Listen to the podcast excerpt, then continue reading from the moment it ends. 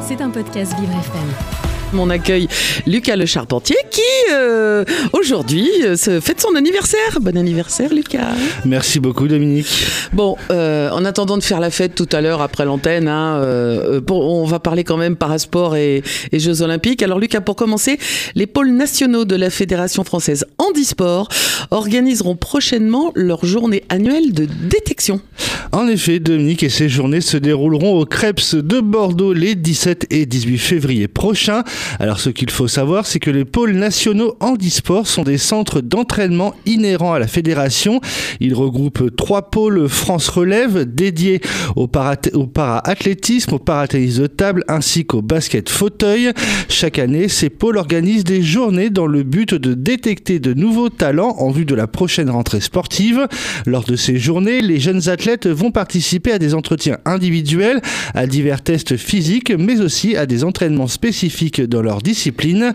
Depuis 2011, au sein de la structure du Centre de ressources, d'expertise et de performance sportive de Bordeaux, les pôles nationaux handisport ont vu émerger de nombreux athlètes comme Valentin Bertrand, médaillé de bronze en saut en longueur au championnat du monde 2023 au stade Charletti, Alexandre Lioveras, paracycliste et champion paralympique à Tokyo il y a trois ans, et Flora Vautier, parapongiste et médaillée de bronze en double dame aux mondiaux de Grenade en Espagne, c'était en 2022.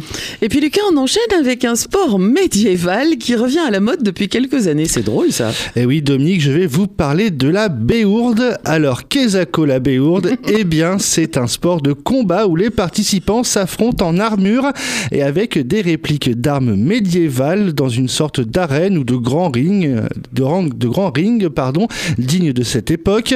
Dans ce sport revenu au goût du jour en Russie au début des années 1990, les coups sont portés à pleine puissance. Seules certaines techniques jugées trop dangereuses, comme les coups d'estoc, c'est-à-dire quand on utilise la pointe pour planter, ou les coups euh, derrière les genoux sont interdits. Il existe même plusieurs types de combats, des combats qui peuvent se faire à 5 contre 5, 16 contre 16 ou 21 contre 21. Un arbitre est aussi présent et une équipe l'emporte quand elle met ses adversaires à terre. Une fois au sol, il faut attendre la fin du round. Un combat se dispute en deux rounds gagnants. Pardon, excusez-moi. Ben, c'est rien, c'est une petite crève qui traîne.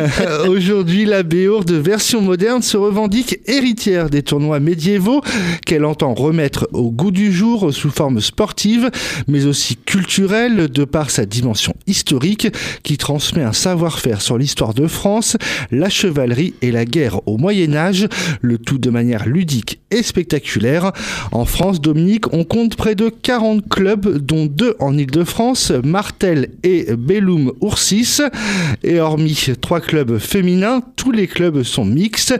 Il existe même une fédération française créée en 2014. J'en reviens pas, la Béourde. Et alors, aujourd'hui, il continue à... Hum, un peu d'eau peut-être, ça va aller? Ça ira. Ça ira. Euh, il continue à se battre en armure. C'est ça. Donc quand ils sont quand ils sont au sol, de toute façon, faut que quelqu'un vienne les aider à se relever. Donc ça pas. Bon, pour terminer, après le décès tragique dimanche à 24 ans du marathonien Kevin Kiptoum, Kelvin d'ailleurs Kiptoum, dans un accident de voiture, les hommages ne cessent d'affluer. En effet, Dominique, parmi eux, William Ruto, président du Kenya, a déclaré Kiptoum était notre avenir, un sportif extraordinaire, a laissé une marque extraordinaire dans le monde. De son côté, Eliud Kipchoge, véritable légende du marathon et Kenyan lui aussi a exprimé sa tristesse. Je suis profondément attristé par le décès tragique du détenteur du record du monde de marathon et étoile montante Kelvin Kiptoum, un athlète qui avait toute la vie devant lui pour atteindre l'excellence. Pour rappel, le 8 octobre dernier, Kiptoum avait battu le record du monde de Kipchoge. Eh bien de 34 secondes. C'était lors du marathon de Chicago avec un temps de 2 heures et 35 secondes. ouais, c'est bien triste, mais la vie, euh, il y a des fois, elle est pas sympa. Merci Lucas Pro. Bah, on vous retrouve en podcast sur Vivre FM. C'était un podcast Vivre FM. Si vous avez apprécié ce programme, n'hésitez pas à vous abonner.